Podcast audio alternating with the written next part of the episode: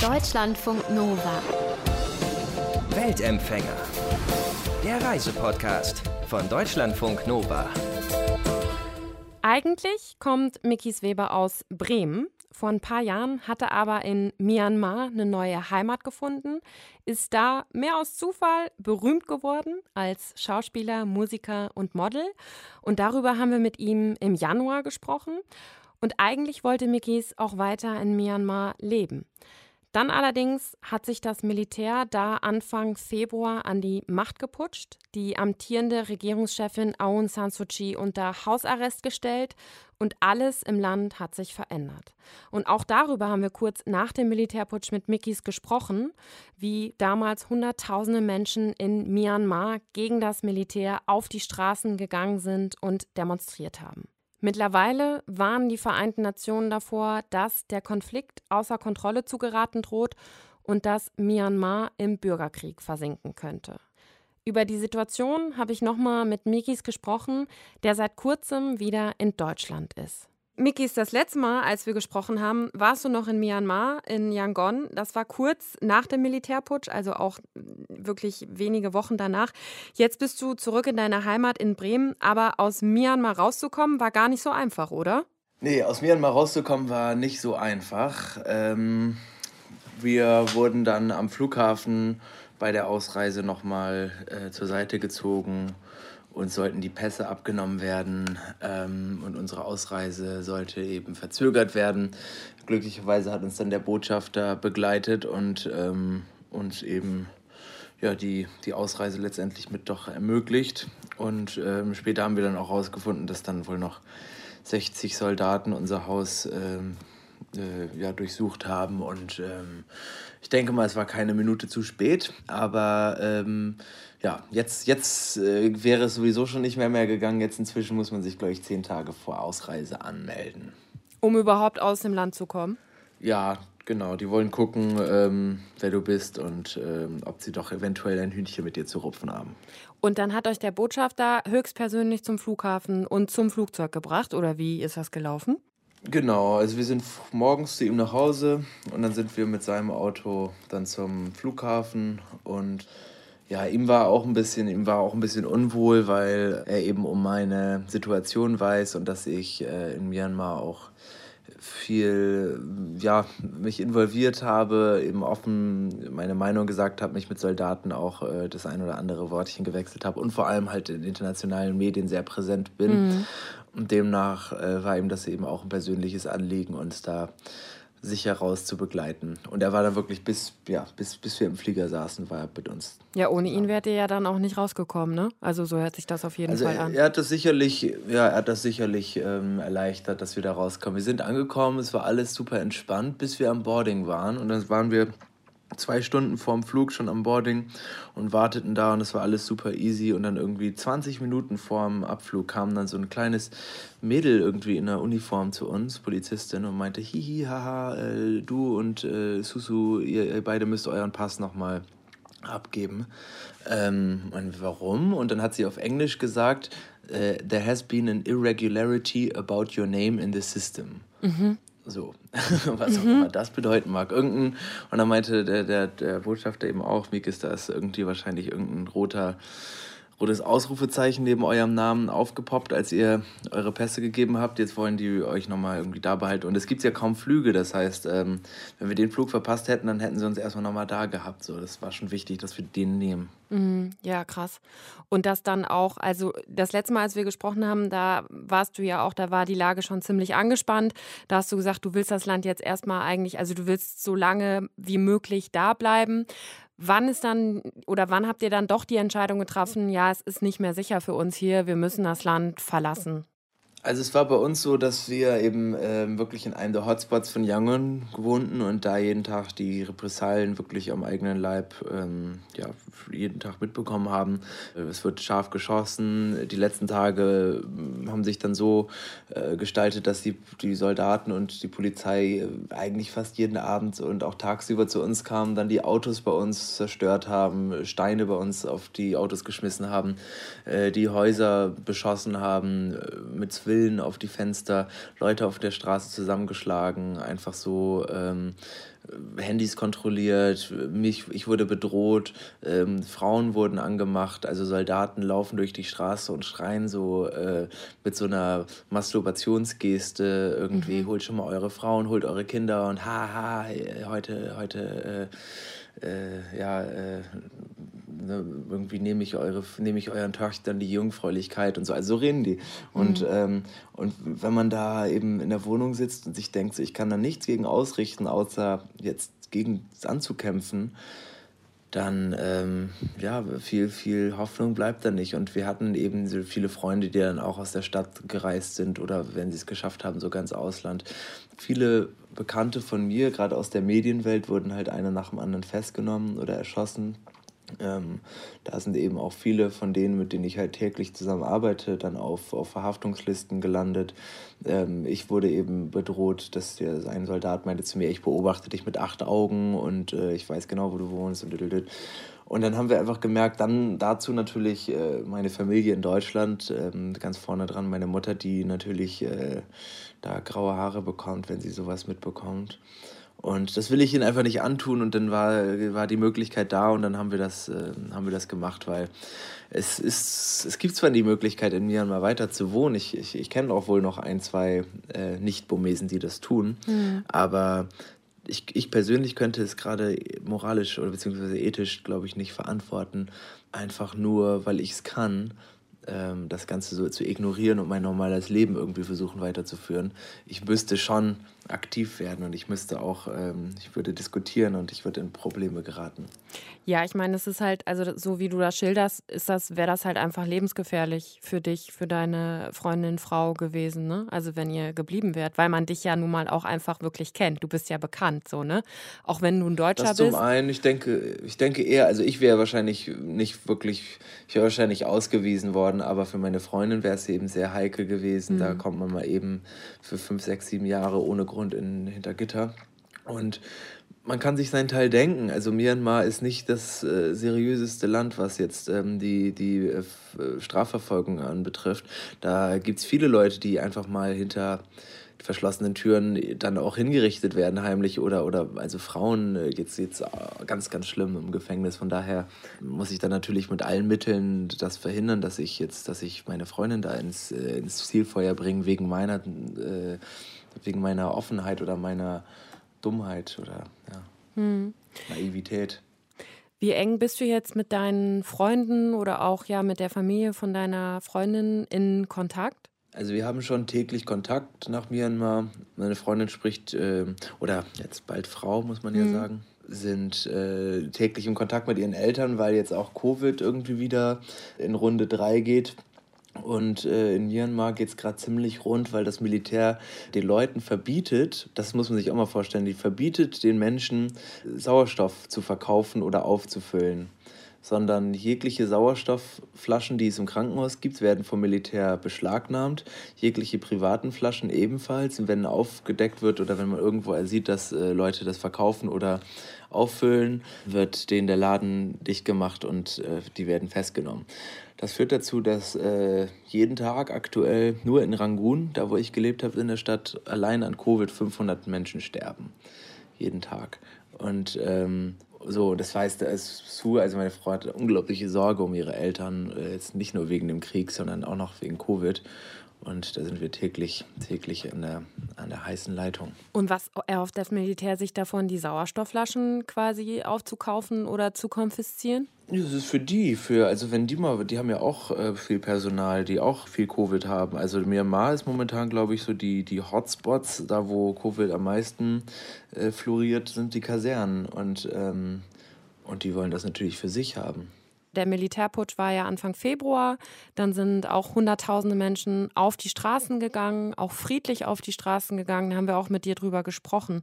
Wie hat sich dieser Form des Protestes oder auch die Auseinandersetzung jetzt in den letzten Wochen, Monaten verändert? Also wie sah es zuletzt auf den Straßen aus?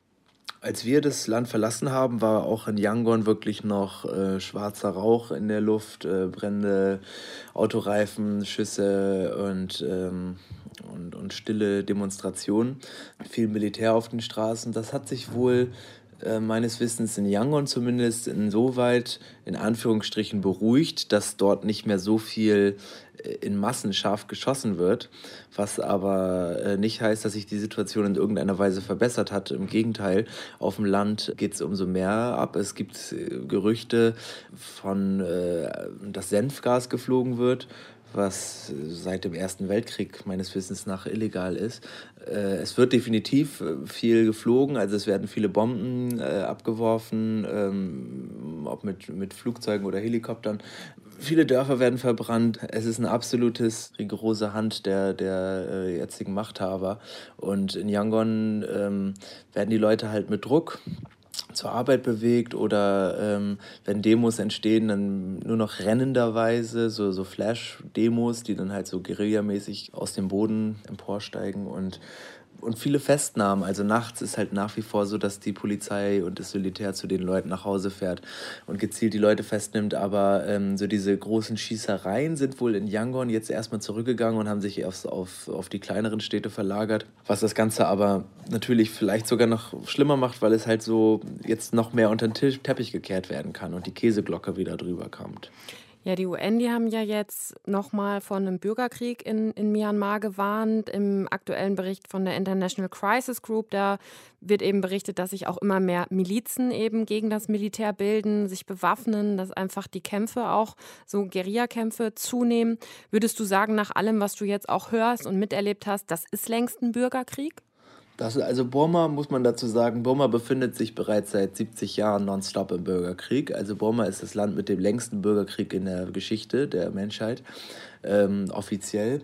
Wovon jetzt die UN auch spricht, ist, dass halt ein landesweiter Bürgerkrieg jetzt ausbricht. Myanmar ist ja nun mal ein sehr großes Land und das äh, passiert sicherlich. Also, was du gesagt hast, die Guerillas ähm, bilden, was heißt Guerillas? Das sind, das sind Armeen, die äh, von den ethnischen Minderheiten, ich weiß nicht, ob ich das Guerilla nennen möchte, aber mhm. ähm, das sind eben Armeen, die sich jetzt äh, gegen das Militär stellen oder auch vorher schon klar positioniert waren und wo sich die Bürger jetzt eben oder viele Bürger eben ausbilden lassen. Und das burmesische Militär hat auch zu Recht äh, große, große Angst, ähm, dass sie da große Probleme noch bekommen. Ähm, wobei ich glaube, dass das den Generälen ziemlich, äh, ziemlich wurscht ist, weil die, ich habe ich hab letztens einen Artikel gelesen, der war vom 3. Februar, also zwei Tage nach dem Putsch. Hm. Und, ähm, und der Artikel hieß, wie Myanmar plant, den Putsch zu verkaufen. Und es ging darum, dass eben die Generäle, da hat jemand schon sehr früh sehr richtig analysiert, dass diese Generäle eigentlich alles Recht ist, also jedes Mittel, denen ist es eigentlich wurscht, ob das Militär äh, und die Soldaten jetzt ähm, von Guerillas, sogenannten Guerillas, überfallen werden oder äh, Busse abgefackelt werden oder Soldaten sterben, solange diese, diese paar, fünf, sechs Generäle halt ihre, äh, ihre Tantiemen behalten und, und äh, Royalties und so. Und es ist wirklich nur noch, äh, nur noch wildes Gemetzel und äh, ich sehe auf jeden Fall, dass sich das noch lange zieht und viele Freunde von mir, die, äh, die auch auf der Abschlussliste waren, äh, von denen ich weiß, ähm, haben sich jetzt auch in den Wald zurückgezogen und trainieren jetzt gerade mit, ähm, mit den ethnischen Armeen. Hm. Wie ist das? Also wie sieht der Alltag jetzt dann aber für auch ja die normale Bevölkerung aus? Ich habe gelesen, dass es fast nicht mehr möglich ist, irgendwie Geld abzuheben, ohne dass man Angst haben muss, dass man irgendwie überfallen wird oder so. Also inwiefern ist da überhaupt noch ein normaler Alltag möglich? Ich glaube, also so normal, äh, ich meine, klar, normalisiert sich äh, die Realität äh, mit der Zeit. Ähm, also kann man da inzwischen schon von normal sprechen jetzt wieder, was da, was da der Zustand ist. Aber es ist also ein Freund von mir hatte letztens erzählt, beziehungsweise seine, seine Frau hat mir erzählt, dass er vor ein paar Wochen im Amt war, um seinen Pass zu ähm, be, äh, beantragen. Mhm. Und vor ihm irgendwie äh, drei Jugendliche waren in der, in der Schlange, die so ein bisschen nicht aufmüpfig waren, aber nicht so respektvoll, wie sie die Soldaten das vielleicht erwartet hätten, mit mhm. Ja, Sir, Ja, Sir.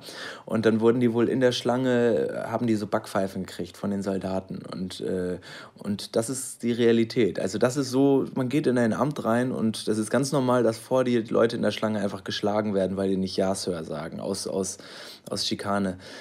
Dann ähm, ist es so, dass ja, wie mit dem Geld abheben, die Leute campen vor den Banken. Sowieso der Wert ist unglaublich gesunken vom, vom burmesischen Jat, also die Landeswährung. Und ähm, so jetzt die, die, die einfachen Lebensstandards, die man jetzt braucht, auch jetzt sowas wie Oxygen und sowas, also jetzt durch Covid wird einfach verwehrt und ein äh, Leben wie wie es im Januar noch möglich war, ist in Myanmar keinesfalls möglich. Also auch die allein, äh, allein die, sich zu äußern oder irgendwie eine, eine rote, ein rotes T-Shirt zu tragen, ist schon ein Problem weil das könnte missverstanden werden als äh, du bist irgendwie, du supportest hier die Demokratische Partei, äh, die ist auch rot und äh, dafür wirst du jetzt festgenommen. Also so, oder letztens wurden Leute festgenommen, weil die, ähm, weil die Reishüte dabei hatten, so zwei Jungs. Und dann kam die Polizei und meinte, ihr, werdet, ihr seid ja wohl Demonstranten, weil ihr Reishüte dabei habt. Und warum sollten wir Demonstranten sein? Wir das sind Reishüte.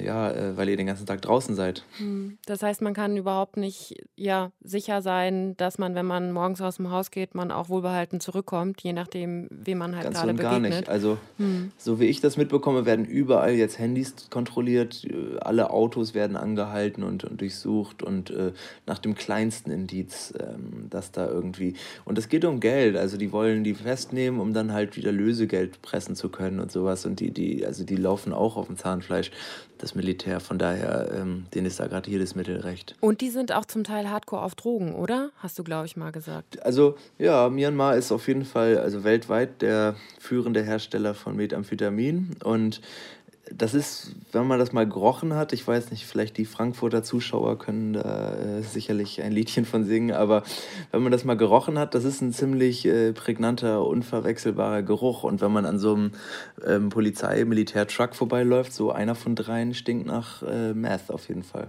Wie ist das? Ich meine, ihr seid jetzt in Bremen, in deiner Heimat, aber wie sehr tut einem das auch weh, das alles mitzubekommen und das dann auch so zu sehen? Also es ist ja für dich jetzt auch eine ganz schwierige Situation, oder? Das ist ganz schräg. Ich habe ich hab, äh, ich hab ganz viele Videos und, und Audioaufnahmen gemacht in den letzten Wochen, mhm. in denen ich dort war. Und ich hatte letztens ein neues Handy geholt und dann so die ganzen Daten rüber transferiert und dann irgendwie so ein paar Audionachrichten gehört, einfach oder Audiodateien mir angehört, wo ich einfach das Handy auf die Fensterbank gelegt habe und draußen die Schreie und mit der Polizei und so. Und das ist so eine, also das, das, das, dieses Gefühl der Beklemmung kam nochmal richtig hoch, dass ich jetzt so vergessen oder ein bisschen nach hinten gedrängt habe. Und da ist mir nochmal klar geworden, was für eine Hölle wir da gerade entkommen sind. Und ähm, natürlich habe ich ein ganz schlimmes Gefühl, weil ich das einfach, weil mir das so leid tut, aber ich, also ich, ich, ich kann mich schlecht fühlen, dass, es, dass ich da raus bin, aber ähm, das macht es auch nicht besser. Und momentan muss ich einfach irgendwie lernen, müssen wir beide lernen, damit klarzukommen, dass äh, wir es einfach nicht verändern können und ähm, ja, das hm. einzige Gute, was man dem abverlangen kann, ist, dass wir jetzt wahrscheinlich heiraten müssen. Aber müssen. Ich glaube, das hattet ihr ja sowieso schon vor. Ähm, aber ich meine, für deine Verlobte, bald Frau, ist das ja auch eine ganz, ganz schwierige Situation. Ne? Die ist jetzt, ist ja wahrscheinlich auch das erste Mal jetzt in, in Deutschland und weg von ihrer Familie und weiß halt, was zu Hause abgeht, ne? Und wie gefährlich das alles ist. Ja, ja klar. Also man, äh, ich, sie, sie hatte mir auch erzählt, sie ist, ähm, sie ist 35, 36 und, ähm, und hat mir erzählt, als ich klein war äh, und als wir auf der Straße waren und da waren Militärparaden, da sind wir immer hingegangen und haben den Blumen umgehängt und, äh, und wir haben immer gesagt, äh, CNN und BBC, die lügen und äh, Myanmar Nationalfernsehen, das sind die, die eigentlich die richtigen News bringen. Und sie hat jetzt so gesagt, wie jetzt wirklich das, äh, dass sie das jetzt erst verstanden hat, was wirklich, also was, was ich auch vorher schon verstanden habe, weil ich einfach noch diesen von draußen den Blick drauf habe. Aber also ganz viele Burmesen waren sich, glaube ich, gar nicht so im Klaren, wie, was für ein Diktator ihn da, da im Parlament sitzt. Was machst du jetzt in, in Deutschland? Also wie geht das Leben für dich jetzt so weiter? Du warst in Myanmar oder bist in Myanmar ja ein Superstar, haben wir auch drüber gesprochen mit dir das allererste Mal, als es noch keinen Militärputsch gab und wir einfach über deinen Lebensweg da gesprochen haben. Jetzt bist du zurück in Bremen. Ähm, wie geht's für dich weiter?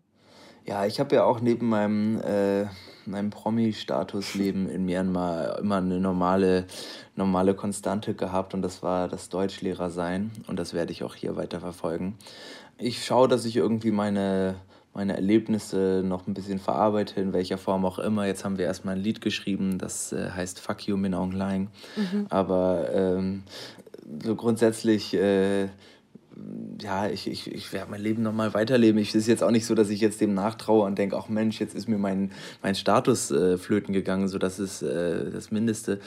Das stört mich jetzt nicht, aber ähm, es ist halt jetzt so, ja, das ist halt eine Lehre des Lebens, dass es im Leben äh, häufig mal nicht so ähm, weitergeht, wie man sich das erplant und dann muss man halt einen anderen Weg finden. Ich bin aber auch Optimist genug, dass ich da jetzt nicht da zugrunde gehe, aber ähm, Nö, ich bin eigentlich ganz zuversichtlich. Auch, auch Susu, also meine Frau hat, äh, macht, spricht schon Deutsch wie ein Weltmeister nach drei Monaten mhm. hier und ähm, ähm, ist wirklich äh, der, ich nenne sie den Integrator 3000. Also die ist hier wirklich bei uns in der, in der Nachbarschaft und so ist die hier unterwegs, macht mit den Mädels Sport und sagt, hallo, ich bin Su, äh, wollen wir zusammen machen Sport und so und, äh, und dann kochen die zusammen und dann gehen die spazieren und sie fährt ihr Fahrrad durch Bremen und alles cool. Und also ich meine, es ist jetzt natürlich schwierig abzusehen und alles und man weiß auch gar nicht, wie sich alles entwickelt, aber hast du schon im Hinterkopf, dass ihr vielleicht irgendwann nach Myanmar auch nochmal zurückkehren könnt? Oder denkt man da jetzt zu dem Zeitpunkt gar nicht drüber nach? Das ist so wie, äh, ob ich in meinem Leben nochmal die Möglichkeit habe, zum Mars zu fliegen. So, das, ist, äh, das kann sein, das mag sein und wenn es die Möglichkeit gibt, dann nehme ich sie vielleicht auch wahr, aber ähm, momentan rechne ich nicht damit.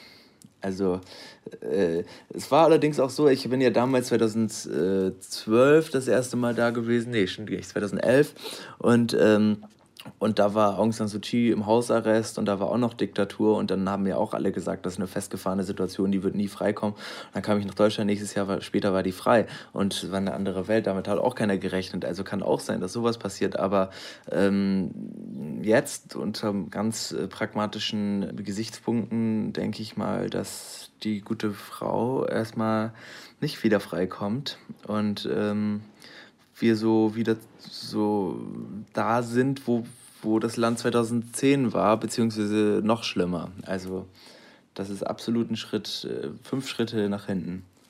Sagt Mikis Weber über die Situation in Myanmar, wo sich das Militär Anfang Februar an die Macht geputscht hat und wie Mickys in Myanmar überhaupt zum Superstar damals geworden ist und wie er kurz nach dem Putsch die Lage erlebt hat. Das könnt ihr in unseren beiden Gesprächen nachhören, die wir Anfang Januar und Ende Februar mit Mickys geführt haben. Gibt's im Weltempfänger-Podcast oder auf deutschlandfunknova.de zum Nachhören. Mein Name ist Rahel Klein. Passt gut auf euch auf. Bis ganz bald. Ciao. Deutschlandfunk Nova. Weltempfänger.